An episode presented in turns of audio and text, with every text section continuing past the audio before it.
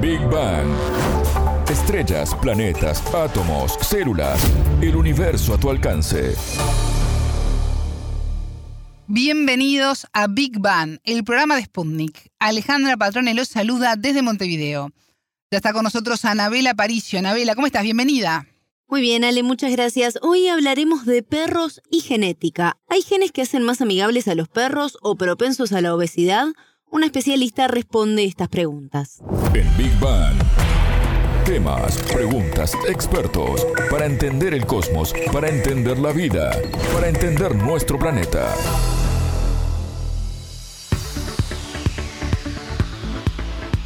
Un estudio encabezado por la Universidad de Asabu en Japón detectó que dos mutaciones genéticas en el gen MEC2R, receptor de la melanocortina 2, podrían explicar por qué los perros son domesticables.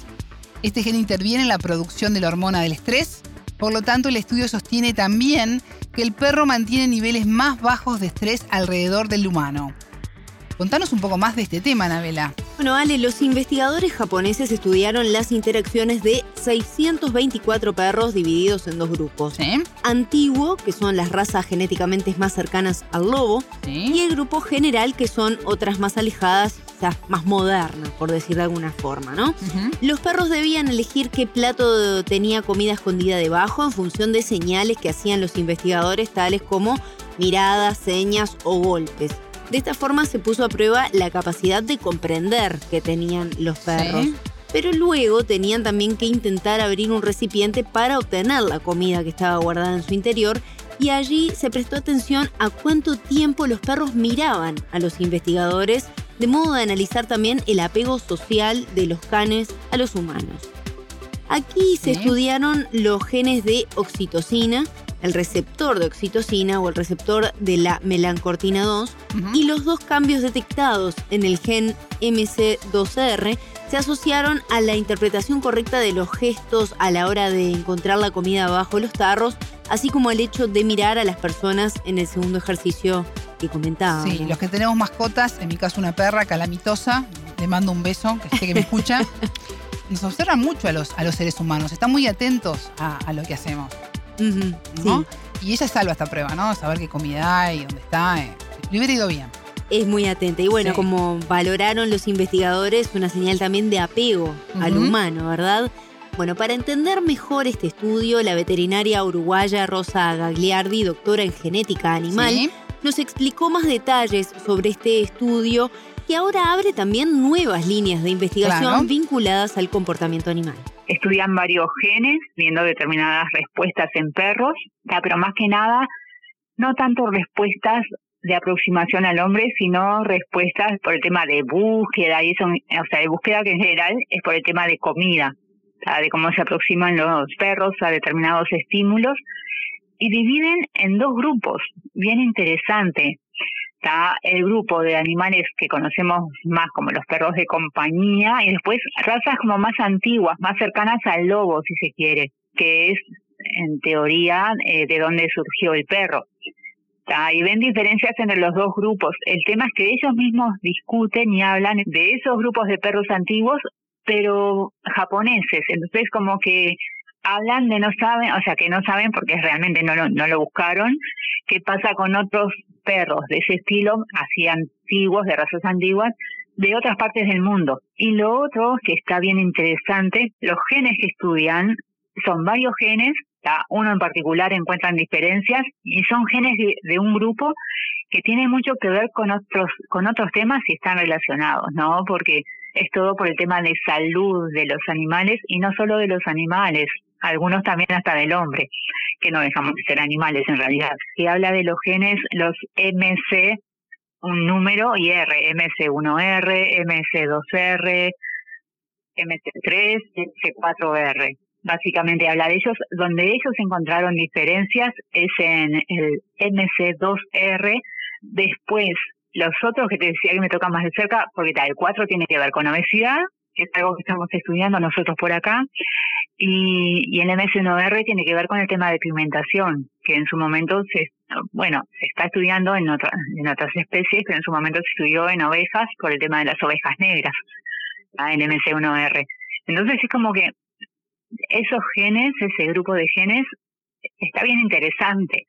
Y el MC2R, que es en concreto, que supongo yo que es el que más salió ahora, donde encontraron diferencias entre los dos grupos, tiene mucho que ver con estas respuestas comportamentales a la aproximación, a la comida y todo eso, ¿no? Por ese lado. Lo que más me llamó la atención es que se hablara de un gen, cuando en realidad todo esto, que ahora viendo un poco el trabajo, ellos lo dicen, o sea, es más poligénico, o sea, no es un gen que tiene que ver, son muchos genes, ¿no?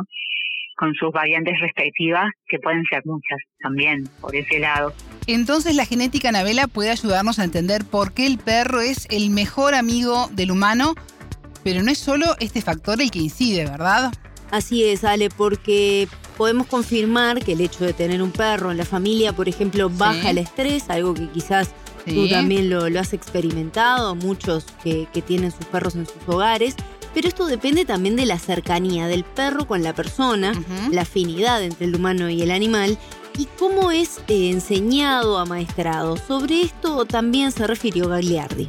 Lo que nosotros eh, llamamos es el fenotipo, que es lo que se ve de cualquier animal o planta, lo mismo, o sea, lo que podemos ver, ese comportamiento, esas reacciones, tiene que ver con lo que es el genotipo, o sea, los genes, y el ambiente. Las dos cosas son importantes.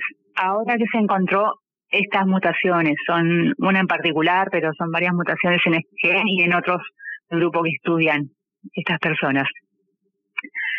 Son importantes, por supuesto que sí. Todo lo de alrededor también. O sea, no es que uno con una sola mutación sea lo fundamental para eso y nada más es esa mutación, sí que es importante. Son las otras mutaciones de otros genes, porque además también ellos estudiaron varias conductas de los perros. El tema del apego, justo en este trabajo, ellos no lo vieron, vieron otro tipo de conductas. Ese es el tema. Entonces, este gen, con ese otro tipo de conductas, al margen que tiene que ver con la conducta del perro y con todo ese tema de carácter y todo, ¿no? Pero no en concreto con el tema del apego a la persona.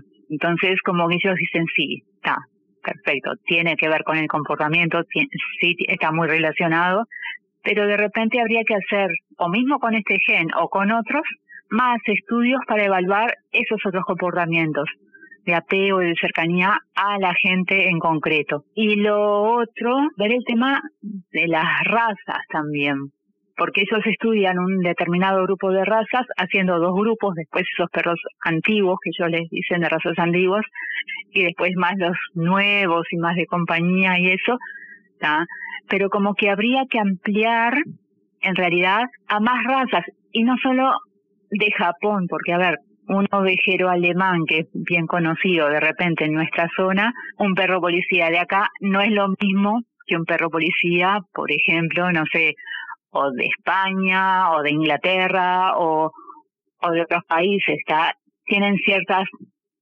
variantes en el sentido de al estar en grupos en concreto en un país o en otro, ya quieras que no están bastante aislados a los otros, entonces no son todos iguales. Y ahora nos trasladamos desde Japón a Latinoamérica, pues Uruguay también está estudiando la genética perruna, pero enfocada en la obesidad. Ese es un gran tema principalmente para quienes tienen perros en la ciudad y no tienen mucho tiempo de, de sacarlos a pasear y hacer el ejercicio necesario el gran problema que tenemos los amantes de los animales, Anabela, sé que estás en este grupo también. Totalmente. Ceder ante la mirada de nuestras mascotas cuando hay comida alrededor. Cuando Cambia los ojos, ¿no? Te ponen esa carita de desgracia. Sí, porque es todas las desgracias juntas que le vienen. Un gran problema, sin dudas. Incluso se ha comprobado que hay relación entre el sobrepeso del perro y del humano, por ejemplo. Cuando adelgaza el animal, también lo hace su dueño. Eso nos comentaba Gagliardi quien trabaja ahora junto con una colega uruguaya que realiza una maestría especializada en este tema y hasta el momento descubrieron alteraciones genéticas en los perros labradores. Esta raza tiene justamente este tema que los hace propensos a la obesidad.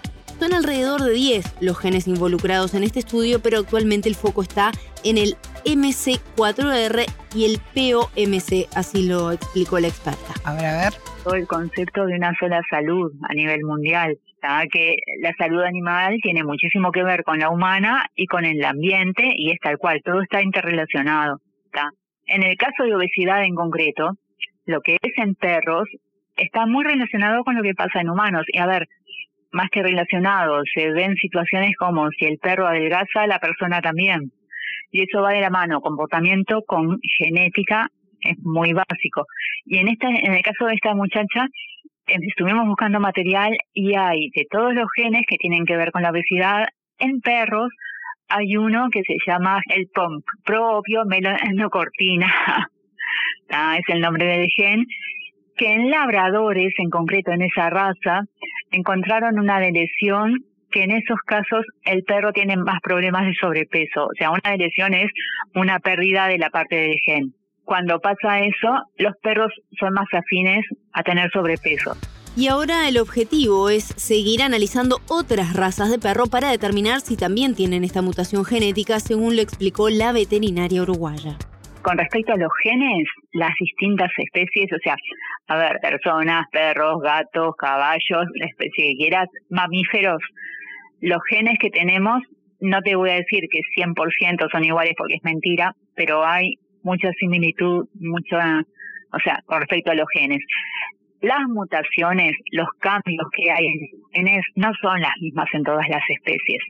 Lo que sí está bueno de esto es conocer qué genes pueden estar relacionados a determinado problema y el tema de asesorar, que eso es bien importante, es un tema personal también, me parece que es súper importante que tengamos los elementos para poder asesorar, va a ser el asesoramiento hacia el perro y también hacia la persona, por el lado de decir, mira, tal gen está afectado o no, entonces cuando se estudia en otra especie, por ejemplo, a ver, en gente, en humanos, este es un gen por el cual se puede ir, porque este gen puede estar afectado o puede estar relacionado con tal patología. Al día de hoy la obesidad se considera una patología. Puede estar relacionado con tal cosa o no. Y por otro lado, es ver si los genes están afectados o si es más ambiental, que de hecho el tema de la obesidad tiene un componente bien importante de las dos cosas, ¿no?